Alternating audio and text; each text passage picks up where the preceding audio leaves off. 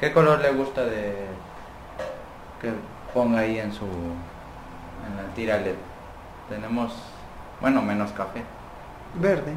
verde. Ahí está, verde. Sí, así. Es el primer ese- invitado, ¿eh? Que- Así con ese color y con este color estoy mandando un mensaje de.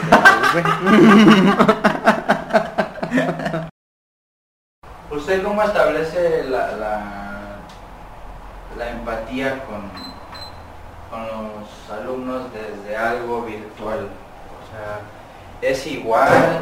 ¿Es distinta? o- Es que la pregunta es difícil porque habla usted de la empatía y creo que eh, en mi caso como docente no comienzo yo con la empatía, ¿Con qué empieza usted? con el encuadre. Eh, Ah.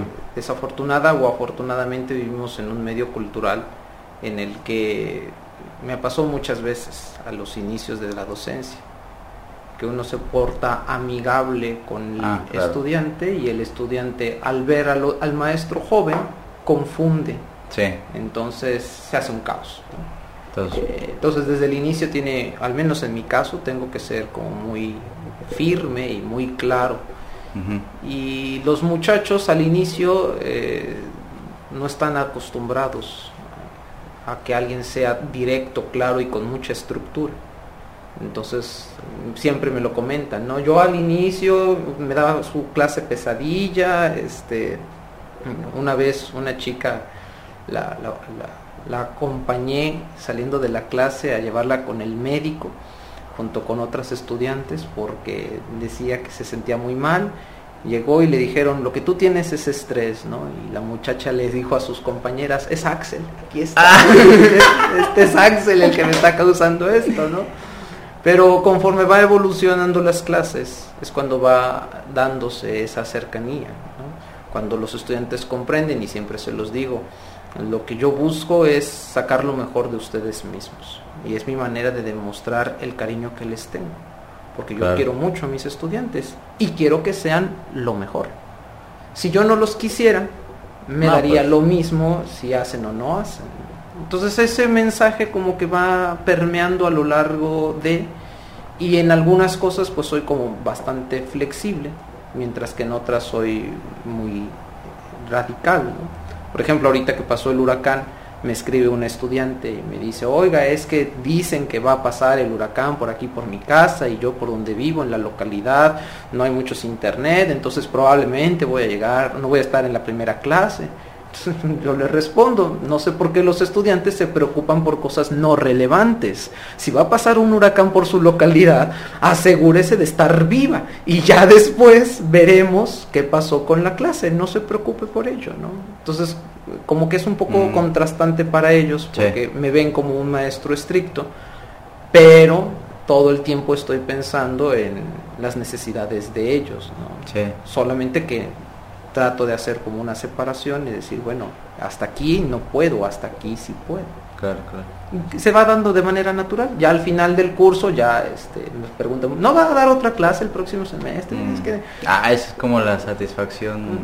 Pero al inicio sí es como un patrón común que me dicen, ay, no, es que al inicio me daba usted miedo, ay, no, al inicio yo pensé en dar de baja la materia, ay, no, yo pensaba salirme de la carrera por usted, que no sé qué, que no sé cuál. Ah, bueno, pues, muchas atribuciones para mí, ¿no? En realidad eh, es más que nada inseguridades de ellos mismos que a veces con un maestro no tan blando suelen surgir, ¿no? Pero no, no, no tengo yo en mente aquí ahorita, en los ocho años que llevo dando clases en la UB, Wow. Alguien que haya yo tenido una riña o un conflicto personal o que no, no, al final de cuentas funciona que al inicio uno ponga sus Claro. reglas claras y lo demás se va dando por sí mismo. Lo ven en la dedicación, Alejandro. Eh, Lo ven cuando presento yo y les digo, hoy me levanté a las 3 de la mañana para pensar en cómo hacer su, su clase y estoy contento por la clase, entonces les comparto yo esto, ¿no? Sí, bueno, pues este loco que... ¿Y sí? ¿Sí, se claro. para a las 3 de la mañana? Algunas veces sí me levanto yo a las 3 de la mañana para poder hacer parte de los arreglos de las, de las clases, ¿no? Ya también uno va envejeciendo, Alejandro, ya a veces... Ya no duerme tanto. Ya, no, ya no puede uno aguantar hasta las 3, ¿no? Ya se levanta a las 3.30, ¿no? Cuarto para las 4. Pero yo creo que al final de cuentas ese tipo de compromisos de los profesores, e, el alumno termina entendiendo por qué es así. Efectivamente, efectivamente. Entonces, no sé si la empatía sea algo que yo trabaje a lo largo de las clases, regresando a la pregunta. Sí. Pero sí el compromiso, este, sí este cariño de maestro, de que sean los mejores. Y también como esta parte de, de entender ahorita con la pandemia, por ejemplo, no todos tienen situaciones favorables, Alejandro. Me tocó una clase hace dos periodos atrás en el que el estudiante estaba recibiendo clase fuera de su casa con el celular, porque adentro había tres hermanos menores que estaban ocupando televisión y computadora, entonces era un, entiendo que era una casa pequeña, entonces no podía permitir el, flujo ¿no? de, comunicación. Y eso a veces uno no lo piensa. Entonces, ok, está bien. Ese tipo de cosas uno las tiene también que ir entendiendo. ¿Qué más nos gustaría decir? Ah, no, enciendan las cámaras todos, ¿no? Sí, sí, sí. No todos son porque no quieran. Y ahí también se cuelan algunos, ¿no? Claro, claro. Siempre están los astutos. Los astutos que dicen, ah, bueno, pues si el otro no la aprende, pues yo tampoco. Bueno, pues ya, al final es de ustedes, es decisión de ustedes. No sé si respondí la pregunta. No. No. no, claro que sí, profe. O sea, uno generalmente con esto de las clases virtuales, cree que todos los que apagan su cámara y que pues están ausentes y son todos igual, o sea, apagan la cámara porque pues, o están terminándose de despertar o lo que sea. Pero sí, estas condiciones de las brechas que hay entre brechas complejas porque claro. es el hermano, el otro hermano y el que está tomando la clase y están al mismo tiempo en conectividad todos. Y cada caso es muy, muy particular, ¿no? La otra vez también, sin, sin dar muchos detalles, me escribe un, un estudiante, un estudiante, no recuerdo, diciéndome, tuve problemas en casa, este, voy a salirme, entonces no tengo a dónde ir, no voy a entrar a su clase, otra vez lo mismo. No sé por qué se preocupan por cosas no tan relevantes en ese momento. Claro, claro. Lo más importante es que usted tenga un techo o un lugar donde vivir, ¿no? No si va a entrar a la clase de taller de no sé qué cosa con el maestro Axel. Le agradezco, ¿no? Le agradezco que me informe, pero la prioridad ahorita es que usted esté bien. Y ya después veremos. Como esos casos violencia intradoméstica, ¿no? Este, hay todo un colorario de, situaciones que a veces como maestro uno lo cree diferente, ¿no? Ah, pues en mi casa estoy solo, yo en lo personal, ¿no? Yo estoy aquí solo, no tengo más que el único distractor, mi gato, que a veces pasa, por la cámara, ¿no? Pero pues, es un pequeño distractor. Pero uno no logra entender lo complejo que es para algunos estudiantes esta situación. Sí, es demasiado complejo tener eso en mente creo que es lo que ayuda a facilitar esa empatía, de decir, bueno, pues no todos tienen esas condiciones favorables. Sí, sí, sí. Y en ese sentido, el encuadre que, tú, que usted hace, ¿se ajusta un poco? O sea, al final del semestre se ajusta o sí es como súper riguroso en, el, en ese encuadre? Ah, es que creo que también esto para mí fue nuevo, como para todos. Y ahí uno logra ver cómo afronta estas situaciones estresantes, ¿no? Como para mí era nuevo, dije, bueno, pues antes yo hacía esto, ¿no? Quiero mantenerlo, a ver qué pasa. Y ahora les voy a pedir más, ¿no? Entonces era así, ¿cómo? Digo, sí, yo porque les voy a pedir más, vamos a ver cómo nos resulta esto, ¿no? y resultó bastante beneficioso. Eh, lo que he pedido en dos grupos hasta ahorita es que leen artículos en inglés, ¿no? Eh, en equipos, y los exponen. Y una tercera fase, que es la que implementé ahorita en la pandemia, es que ellos tenían que replicar los trabajos. Entonces, estamos en una pandemia. ¿Cómo van a replicar los muchachos los trabajos, ¿no? ah, no se preocupen, con ustedes mismos lo replican. No me interesa que sea una muestra representativa, que vamos a hablar después de eso, ¿no? Lo que me interesa es que ustedes tengan un primer acercamiento. Y es una, me, me sorprendí, realmente me sorprendí porque los muchachos dieron un gran esfuerzo, un gran esmero. Entonces, hicieron sus propios experimentos, grabaron sus propios trabajos, todo lo hicieron con el rigor metodológico y entre sus compañeros de clase lo aplicaron. Entonces, aunque fueron de 10, 20 la muestra, cada uno tomó el acercamiento de hacer un pequeño experimento. Ese fue el primer semestre. Y el segundo semestre les dije, bueno, pues el, primer semestre que lo hice fue como voluntario. Quien quiera lo presenta, ¿no?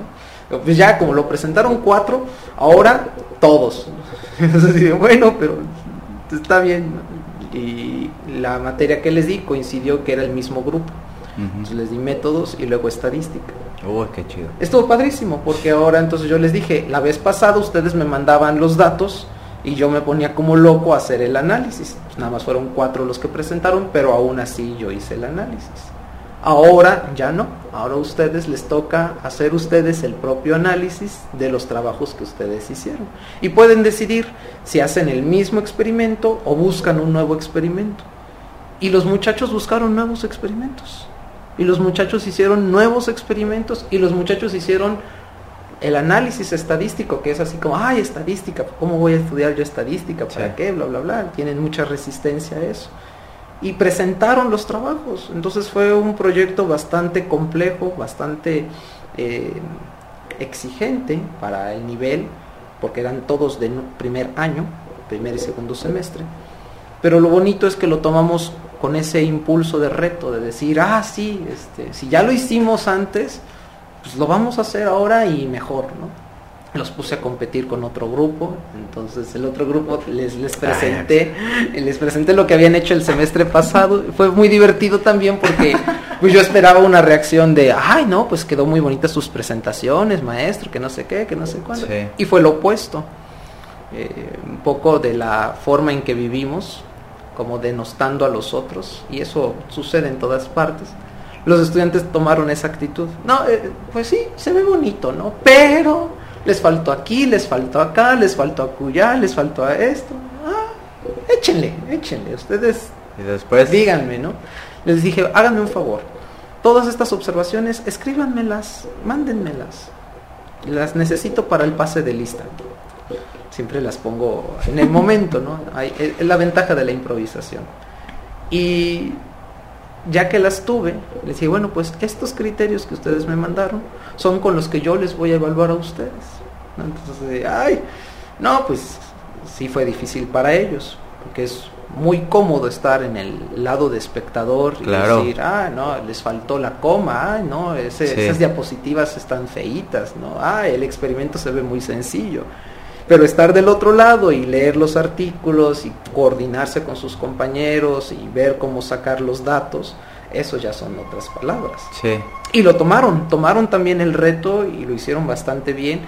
Como fue una especie de competencia, pero no les dije yo que estaban colaborándose entre ellos, ¿no? es, es un doble filo de competencia, competencia colaborativa. Pues ellos mismos se, se motivaban a ser mejores. Entonces, bueno, ya ahora vamos a hacer un ensayo general, ¿no? Vamos a escuchar a sus compañeros. ya escuchaban cómo hacían sus compañeros, yo felicitaba a uno que otro. Ah, no, este, ahora yo tengo también que ver cómo saco yo la, la felicitación del maestro. Y empezaron también a regularse, ¿no? Los estándares altos permitieron que se pudieran regular. Entonces, contestando nuevamente la pregunta, no, no fue lo mismo que les pedía yo antes de la pandemia, fue más y lo provechoso fue que supieron hacerlo los estudiantes. Insisto, jóvenes de nuevo ingreso leían trabajos en inglés con una eh, metodología muy complicada, muy, muy complicada. Lo hicieron, lo leyeron, lo entendieron, lo replicaron, lo analizaron y lo presentaron cosa que no había yo hecho nunca antes. Y se presta el ambiente eh, en línea, por alguna extraña razón, como que el ir a la escuela, el salir, el trasladarse, quita tiempo. Sí. Entonces, esa es una pequeña ventaja. Y como no tenían que buscar la muestra, sino que lo aplicaron entre ellos, pues también fue otra pequeña ventaja. Hay, hay ventajas, Por sin supuesto. duda, sin duda, ¿no? en Por esto supuesto. de la pandemia. Hay que saber encontrarlas y manejarlas. Y, y me quedé pensando en, en este nivel, digamos, que mostraban los estudiantes de primer ingreso, de primer año. ¿Sí? Entonces, eso quiere decir que muchas veces lo que no, no se les exige en la escuela, es decir, ven, pasa la tarea, vámonos, pero sí que tienen capacidad.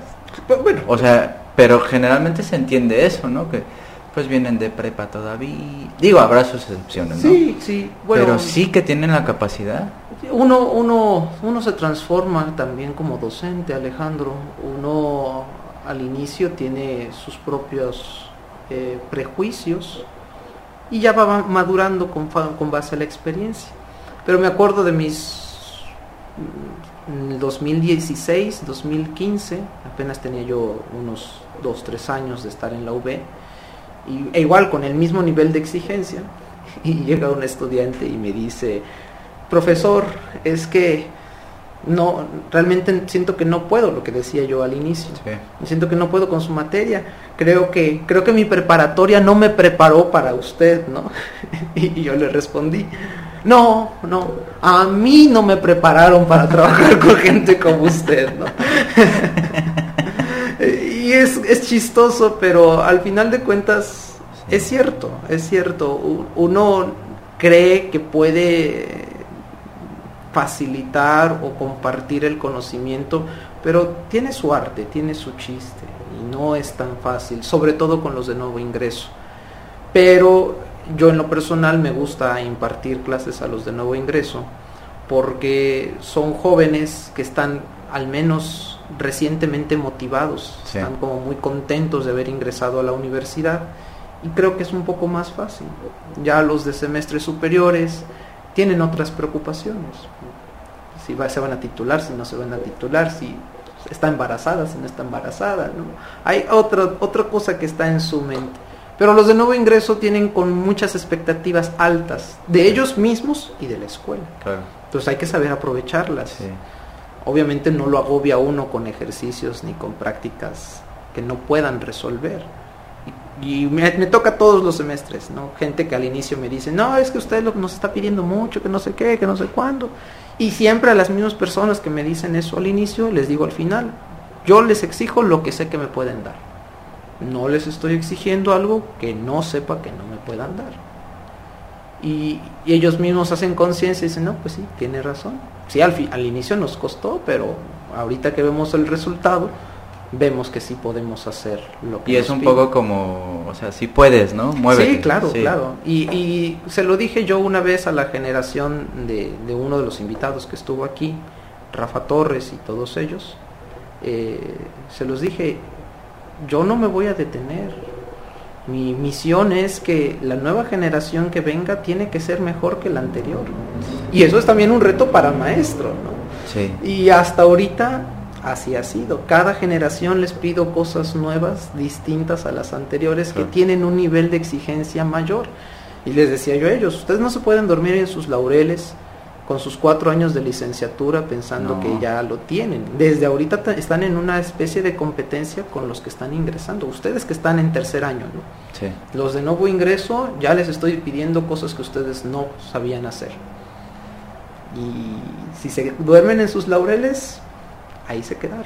Entonces es bonito el, el pensar cómo exigir, al menos para mí, ¿no? Eh, exigir de una manera en que ellos puedan ir haciéndolo, pero al mismo tiempo como generación que van avanzando en, hacia una trayectoria diferente. Por supuesto.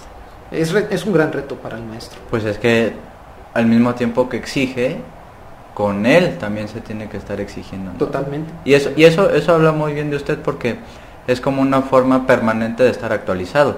Sí, se obliga a uno a estar actualizado. Ah, me ayuda mucho también la experiencia de mis otros compañeros maestros. Claro. ¿no? Entonces, cuando uno comienza, eh, siempre es bueno estar escuchando y regodearse de lo que los otros hacen y cómo les funciona. Yo aprendo todos los días de mis compañeros maestros. Creo que ese es como el problema principal cuando uno cree que ya lo sabe todo o lo puede todo. Uf, peligro.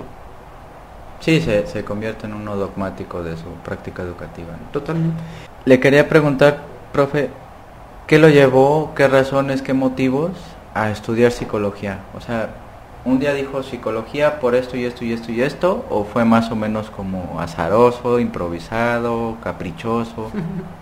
Em, no es como un secreto eh, esa, esa situación de mi vida.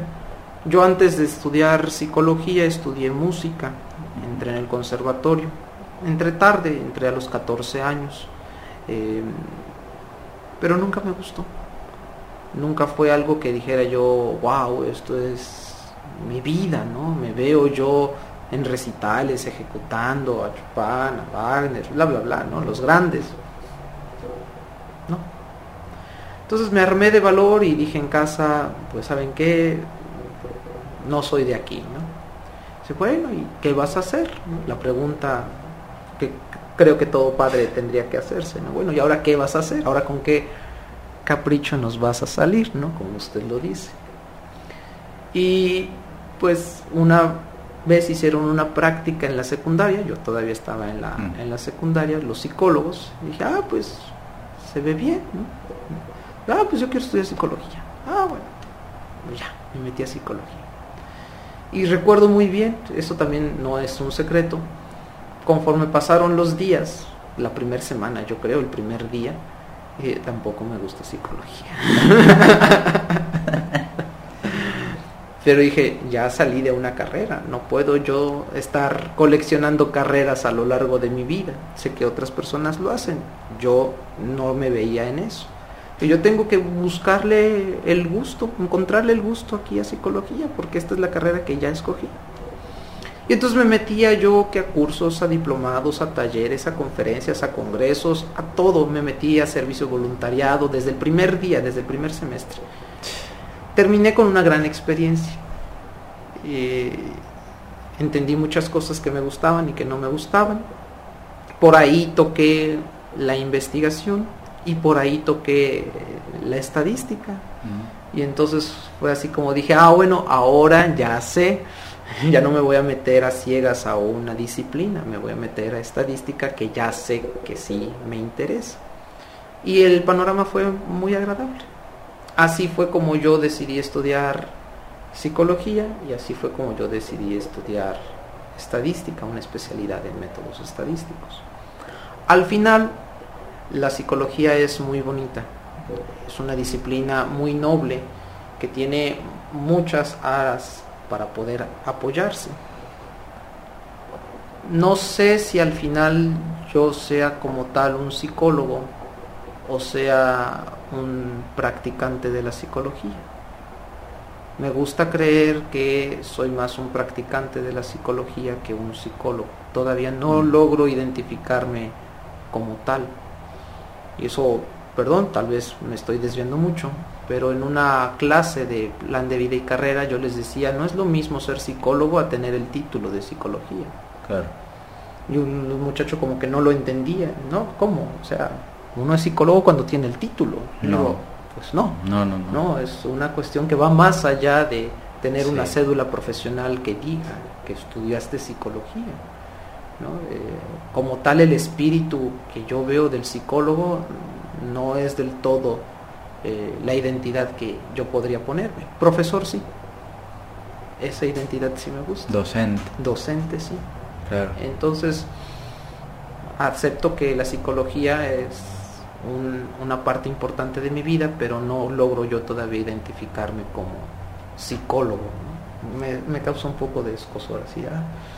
Este, no, prefiero profesor. ¿Es un usuario de la psicología? Pues sí, usuario es una opción. Me gusta más practicante, pero pues también es válido.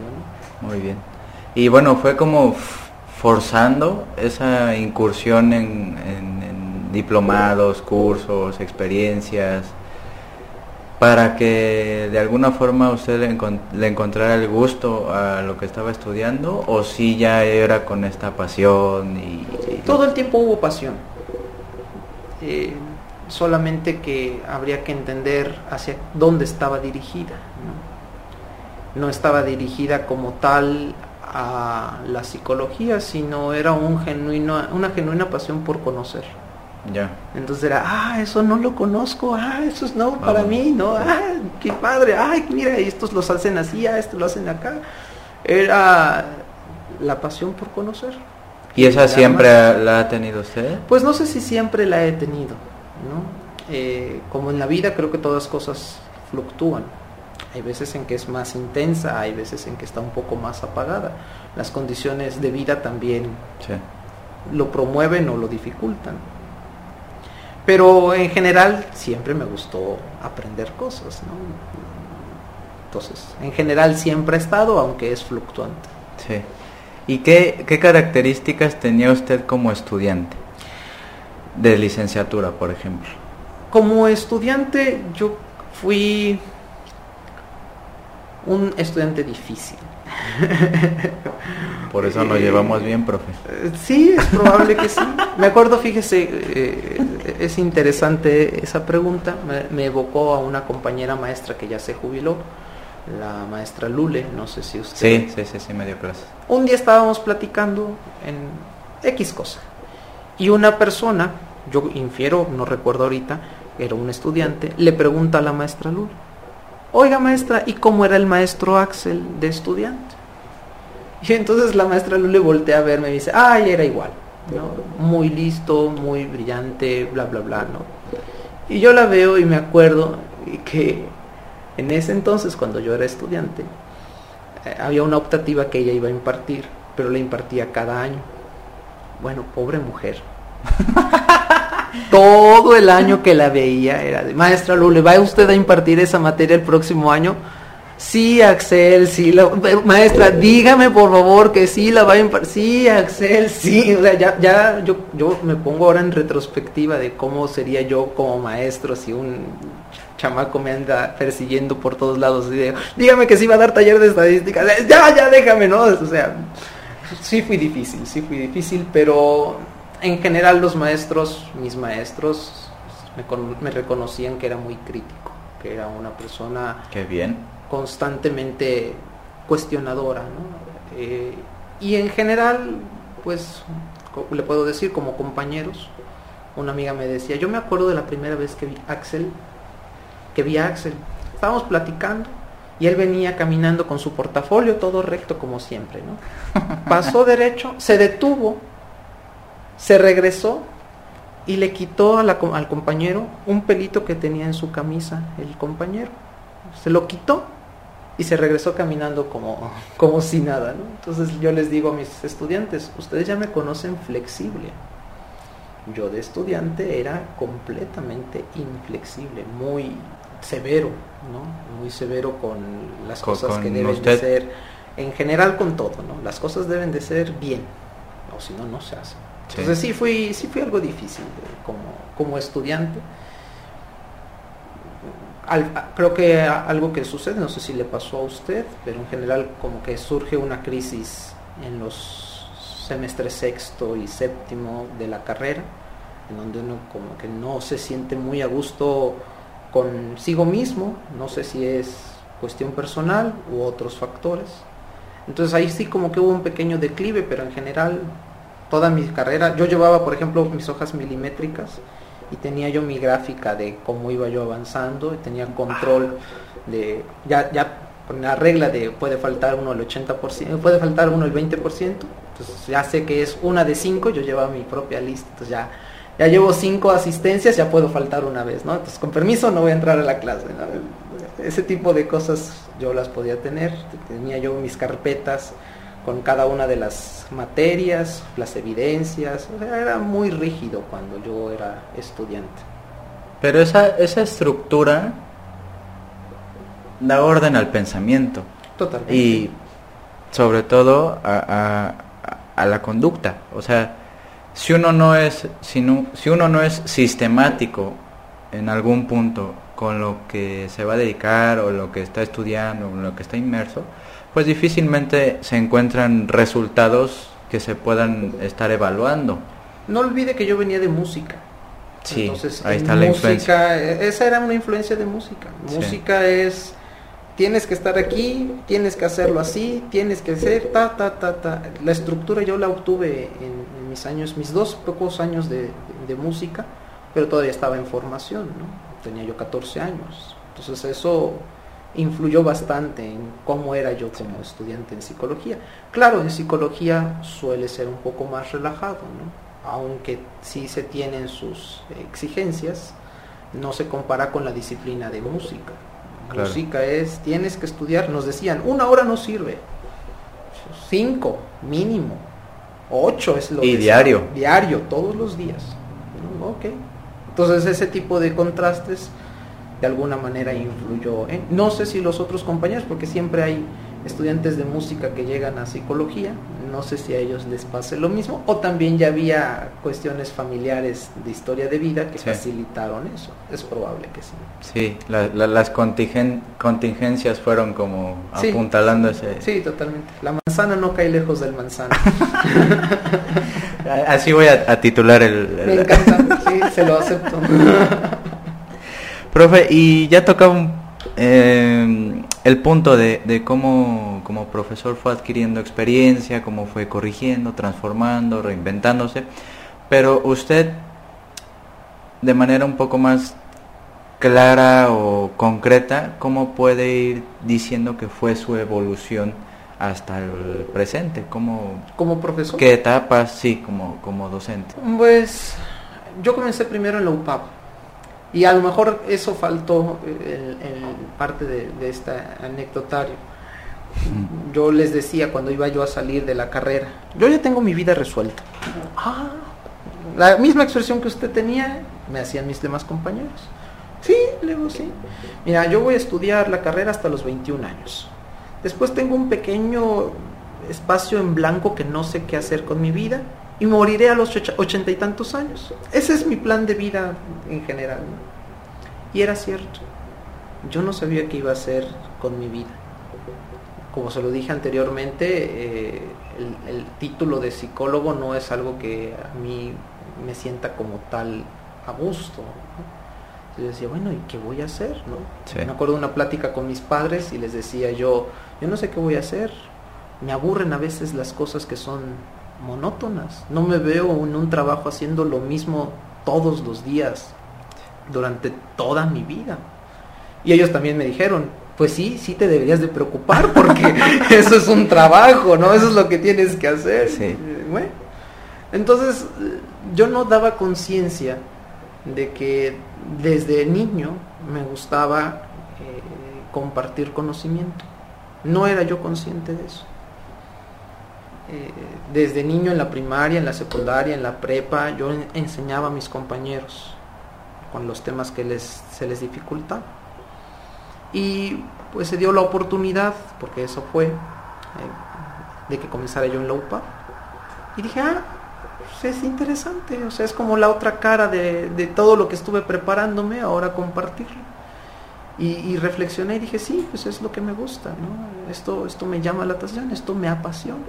Y hasta hoy en día, que yo comencé en el 2010 a dar clases en la UPAP, ya son 11 años, eh, sigo pensando, no hay un día en el que sea exactamente igual Claro. a otro, ¿no?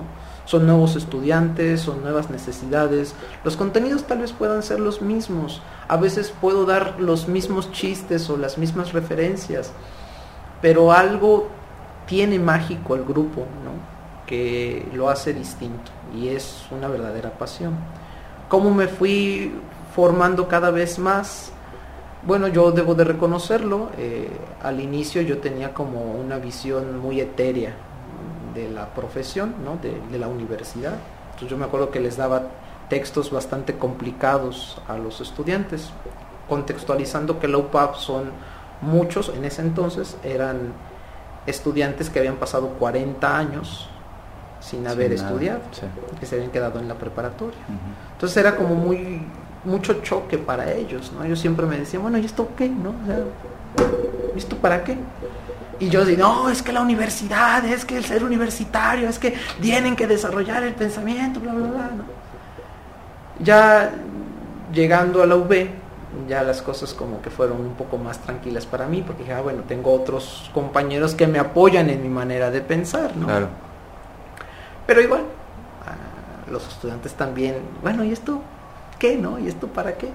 Y yo al inicio era muy dogmático en mis clases, ¿no? Mm. Lo que yo digo es, ¿no? Y así dice el libro y así es, ¿no? Y parecerá sorpresa lo, lo que voy a decir, pero con quien he aprendido mucho de la docencia es con el doctor Camilo García. Aunque para muchos es dogmático y sí, tal vez lo sea, lo que él siempre dice es, no toque usted por ellos, que sean ellos los que toquen. Hay clases en las cuales creen que el maestro es el que está habla y habla y habla y habla y habla y habla. Y los estudiantes están ahí como un costal de papas, ¿no? Hay que cambiar eso. Son ellos los que tienen de tomar la iniciativa. Y no es fácil. Usted y yo sabemos, creo, lo que es encargar exposiciones por equipo. ¿no? Claro. Eh, habrá casos en los cuales los muchachos solamente leen las diapositivas Sí. como si fueran un reproductor, nada más, que le das play y le das stop y ya. Y se trata de ir revolucionando eso, que el estudiante no sea un- una máquina procesadora, sino que pueda tener la, la virtud de un ser humano cuestionador, Sí. que pueda integrar ese conocimiento en su vida, en su forma de ser. Con él he aprendido todas esas cosas. Claro, este, mm, puede ser como un poco difícil compartir el cómo, ¿no? Claro. No, no tengo yo ahorita como mucha claridad. Ha sido con base a lo que, aprendizaje vicario de lo que he visto en sus clases y de lo que he visto que les funciona a sus alumnos, que digo yo, ah, eso lo voy a tomar, ah, eso también lo voy a tomar. Eso y el estar constantemente, como le decía yo, eh, comunicándose con otros compañeros maestros, eso facilita.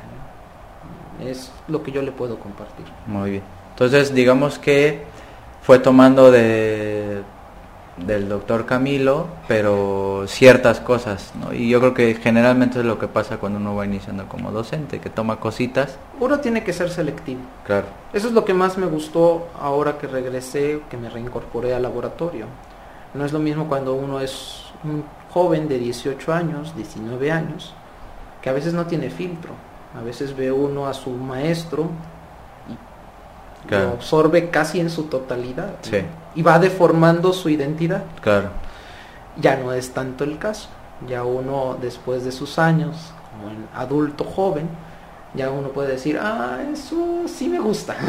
ah, eso sí, se Sí. lo voy a tomar. Ah, no, eso no, gracias. Este, eso sí, eso sí. ¿no? Va madurando también en ese sentido. supuesto.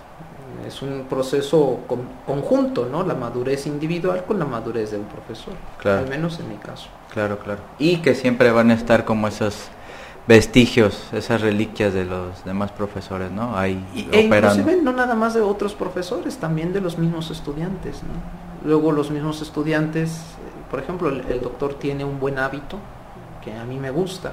Cuando termina la clase va uno por uno y les dice, bueno, ¿qué se lleva de esta sesión? ¿no? ¿Qué reacciones tiene de esta sesión? Sí, claro. Y me gustó.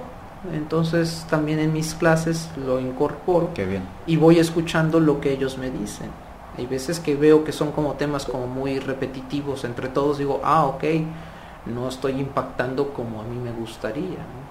Y van surgiendo también temas como personales, ¿no? Así de, ah, bueno, a mí me gustó que usted nos explicó esto, bla, bla, bla, Ya. me gusta que tenga paciencia, y yo, ay, es lo que Ah, menos tengo, ¿no? si supiera. si supiera. Se los digo también, miren, yo prefiero decírselos 50 veces en el momento. Para eso estoy, para eso me pagan. Que ya estemos en el capítulo 3 y digan, ay, no entendí lo que era en el capítulo 1. Eso me repatea. Si estamos en el capítulo 1 y les pregunto dudas, preguntas, quejas, sugerencias, lo que quieran, ahí es cuando me lo tienen que hacer Por supuesto. no en el capítulo 3. Entonces, este, no soy paciente en eso. en eso sí no. Pero si me dicen, me, pasa mucho en estadística, no, no lo entendí. Mm. Ya le corrijo alguno y ya el, que había entendido y ahora ya no entiende, entonces ahora tengo que volverlo a explicar para que el otro lo entienda. Y ahora ya los dos lo entienden y hay un tercero que se perdió y tampoco lo entiende. Entonces eh, lo tengo que repetir constantemente y sí, ahí sí tengo muchísima paciencia. Qué bien. Porque me gusta que quede claro en pues su momento. porque si no después es pérdida de tiempo. Y eso sí ya es chamba del profe, ¿no? que quede claro. Claro. bueno, lo más que se pueda. Lo más que se pueda, pero igual a veces hay muchas barreras eh, entre el estudiante y el profesor. A veces el estudiante no se siente con esa comodidad de decirle, profe, no entendí. Sí, bueno, de eso está lleno. Totalmente. Entonces, eh, me eso, ese es como el verdadero eh, obstáculo a veces con los estudiantes que no me digan no lo entendí, no lo entiendo. Uno lo ve, uno lo, logra percibir. Pero ah, esa es otra forma que también me ha ayudado, ¿no? Durante la clase hago pequeñas evaluaciones. A ver, Perengano, ¿qué, entiende usted por esto? Ah, eh, ah, Ahí está, no quedó claro, ¿no? Sí. Lo, primero que me dicen es que me gusta su clase porque todo el tiempo me está ah, exigiendo que ponga yo atención porque sé que en cualquier momento me va a preguntar y no le voy a saber responder. Y lo que le decía yo al inicio, tiene también su encanto, el mismo encanto de clase virtual en lo presencial. Aunque no veo las caras de todos, puedo atinarle todavía a quien creo que no está entendiendo, que está en su mundo en ese momento, en sus cinco minutos, dice, ay, profe, ¿cómo le hace? Estudianlo, güey. Sí, sí, claro. y respecto a sus estudios, profe, en la, en la gestal, en la psicoterapia gestal, ¿podría mencionar más o menos algunos aprendizajes trascendentes, es decir, que hayan todavía impactado en la actualidad en la docencia, por ejemplo, o son totalmente eh, cada, cada uno en su, en su campo, o se ha intentado como combinar esa parte de psicoterapia gestal en, la docencia, en su práctica. No sé si sea adecuada la pregunta, pero me parece interesante. está, bien, claro, gracias. Ahora que estoy volteando a ver atrás con, con, esto, con esta plática, me hizo recordar cómo llegué yo a, psicoterapia gestal y la influencia que tienen los maestros en los estudiantes. Uno a veces no le da el valor correspondiente. Iba yo caminando y me encontré un maestro y entonces el maestro me dijo, oye, ¿qué vas a hacer? No, pues una maestría, ah, bueno, estudia algo que te deje. Así, estudia algo que te deje. con el chasquido. Sí, sí, con el chasquido, porque así es el, el, maestro. No te vayas a meter con esas cosas de la ciencia y no sé qué. Porque... Ah, la ciencia deja dinero. no te vayas a meter con esas cosas de la ciencia y eso, porque no, tú métete algo que te deje, ¿sí? Yo te recomiendo que me, te metas a la maestría de psicoterapia gestal. Yo me quedé, ok. Yo he respetaba mucho a este maestro porque es un maestro que ha viajado por el mundo, no es el doctor Camilo García, es otro profesor. Eh, que es muy leído. Me encantaban sus clases, ¿no? Yo era de, los que llevaban con la libreta y anotar todo, ¿no? De esos maestros que vomitan conocimiento. Me encantan esos maestros. ¿no? Diga, ah, bueno, pues algo bueno debe de tener donde este maestro, que yo lo admiro tanto, me lo está recomendando. Pues, ¿qué le puedo decir, Alejandro? las expectativas que uno puede tener a veces no corresponden con la realidad. La realidad puede ser mejor, la realidad puede ser peor a las expectativas. ¿Qué cosas me ha dejado la psicoterapia que puedo incursionar en las clases? Bueno, de entrada fue el lugar donde comencé a ser más flexible. Una de las frases que a mí me decían era, Axel, es que honestidad sin sensibilidad es igual a brutalidad. Y a veces eres muy bruto, Axel. Entonces, ok, ya tengo que mediar, tengo que mediar cómo decir las cosas. Es uno de los elementos que incorporo en la docencia. Yo también tengo ese problemita. Lo sé, sí, lo sé. Con toda la sensibilidad del mundo. y otro que me gusta mucho y que también lo adopto en, día a día es uno hace lo mejor que puede con lo que tiene. Y está bien. Así es la frase. Eh, es cierto. O sea, yo hago lo mejor que puedo, esta persona hace lo mejor que puede con lo que tiene y, está bien. Me brota la neurosis porque pues es estructura psíquica, ¿no? Sale así de, pero ¿por qué no lo hace mejor? Y a ver, Axel, cálmate, ¿no? Esta persona hace lo mejor que puede con lo que tiene y está bien. No, no está bien, sí, está bien, está bien. Entonces son como esos elementos que me han ayudado en la docencia. Eh, al inicio sí comenzaba yo como a hacer muchas dinámicas que aprendí yo en mm. ahí. Después dije, eso no va para mí, o sea, ya, sí puedo hacer una que otra, pero me gusta más lo académico como tal.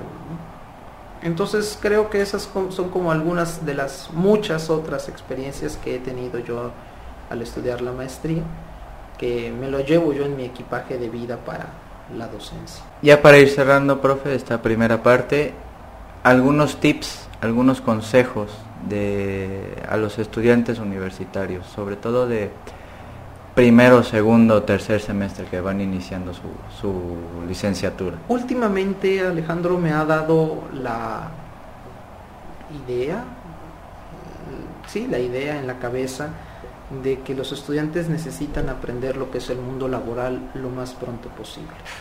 Coincido totalmente. Eh, me pasa a mí, ¿no? Yo ya llevo 11 años de haber, más 12 años de haber egresado de la carrera y todavía hay muchas cosas laborales que no sé. Y tal vez se hubieran acomodado en su momento si desde la licenciatura, desde el primer semestre, segundo semestre, hubiera yo eh, combinado el trabajar con estudiar. Está algo satanizado en nuestra cultura, en nuestra sociedad. La gente dice, no, pero es que cómo vas a estar trabajando y estudiando al mismo tiempo. Vas a descuidar tus estudios. Ah, claro, o sea, te va a gustar el dinero y bueno. Bueno, tal vez esto sea contraproducente, pero su título lo presta contracorriente. De hecho, por eso le puse... Eh, sí, sí, lo sé, por eso, por eso también le estoy compartiendo, ¿no? Pero hay esta falacia de la meritocracia. Sí, claro.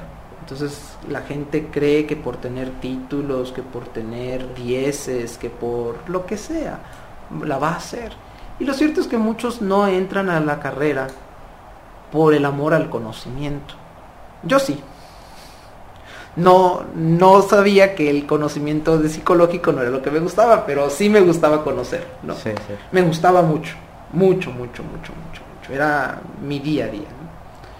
Me acuerdo que una vez se me hizo la, pregunta, bueno, que ustedes no se han dado cuenta cuáles son las ofertas laborales del psicólogo, vayan, busquen sí, claro. y vean, confronten la realidad. Me gustaba mucho esa clase. Sí. Y yo respondí, yo sé que no hay trabajo de psicólogo y yo sé que el día de mañana voy a ser tal vez un cargador. Le digo, pero al menos tendré la satisfacción de que los cuatro años que estuve en la carrera, estudié lo que yo quise. Esa es mi mayor satisfacción. Entonces, yo no veo a mal que comiencen a trabajar en los primeros semestres. Tampoco veo a mal que dejen la carrera porque les gustó el trabajo. Pues si eso es lo que quieren, pues váyanse a trabajar. Si quieren dinero, pues pónganse a trabajar. A lo mejor otras personas sí lo podrían ver mal. Yo no. No todos nacimos para tener la vocación al, al conocimiento. Claro. Y es válido. Por supuesto. Es válido decir, no, yo no quiero aprender, yo lo que quiero es algo con que me deje vivir. Quiero tener una casa, quiero tener una televisión, quiero tener las comodidades. Adelante, ¿no? Creo que eso podría ser como un, tip adicional, ser muy congruente y honesto consigo mismo. Yo esto es lo que quiero, esto es lo que voy a hacer. Porque es más fácil. Cuando uno dice, yo quiero aprender, yo quiero conocer, ah, bueno, me meto a cursos, me meto aquí, me meto acá, ya, quítense estorbos, ¿no? Estas cosas me, distraen de lo que yo quiero aprender, ¿no? Cuando uno quiere el dinero, dice, ay, yo voy a estar pensando en la tarea de estadística, ¿no? Yo me interesa ahorita sacar dinero. Por supuesto. y eh, si me permite la, el complemento, yo creo que dedicándose a lo que se dediquen, sí necesitan tener un plan estratégico de vida, ¿no? o sea, a lo que sea. Pues ahorita que lo dijo, me evocó a otro maestro. uno no se da cuenta de cómo influyen los maestros en, los estudiantes. Decía este maestro, lo importante del conocimiento es que en cualquier momento lo puede uno utilizar. Y uno era escéptico, le comparto. Yo cuando salgo de música digo, ah, ya, ya me olvido yo de las pinches corcheas, de las pinches de mi corcheas, ya no quiero saber nada de música. Dos años estuvo. Dos años estuvo. En el conservatorio tenía yo trayectoria antes en escuelas de música particulares. Cuando me voy a ser docente en la UB, todos los días metía yo mis papeles, no todos los días, ya hasta que me llama la famosa maestra Laura, que ya todos conocemos. Bendita sea. Y me dice, hijo, tengo aquí una oferta laboral para docente, pero no es en psicología. no importa, maestra, donde sea, es en música. Ah. pero, pues yo tenía conocimientos de música y de psicología. Entonces, para mí fue más fácil compartirle a los estudiantes de música el conocimiento. Ah, es cierto, uno nunca sabe de qué manera puede utilizar el conocimiento. Entonces, entonces decía, ustedes estudian hasta cómo hacer tamales, porque no sabes en qué, momento eso te va a servir. Dije, wow, pues sí, es cierto. Hasta ahorita, la otra vez, por ejemplo, me metí a un curso de antropología. Wow, qué bonito. Sí, nomás por, por el amor al arte, por conocer qué era antropología. Bueno, resulta que ahorita estoy impartiendo desarrollo y cultura organizacional. Y, ah, perfecto. Tengo material de antropología, entonces ya lo estoy mezclando. Cultura, organización. Exacto, exacto, exacto. Entonces, nunca, nunca, e, e, eso es lo que a mí me gusta del conocimiento, ¿no? Lo que yo veo de utilidad en el conocimiento. El conocimiento por sí mismo es útil. Sí. Pero además tiene su utilidad en lo real, ¿no? Otras personas podrán decir lo mismo del dinero. El dinero por sí mismo es útil y tiene también sus utilidades. Entonces, a mí eso me ha funcionado. A lo mejor a otra persona también le funciona el tener ese plan y decir, bueno, yo ya estudié esto, estudié esto, estudié esto, estudié esto, estudié esto, tengo estas herramientas, no necesariamente carreras, cursos, pues, lo que sea. Ya puedo yo moverme y desenvolverme mejor en el mundo laboral. Pues muchas gracias, maestro Axel Navarro, por su tiempo y por aceptarme la invitación. Al contrario, gracias a usted, Alejandro. Pues muchas gracias, titanes. Nos vemos el siguiente sábado.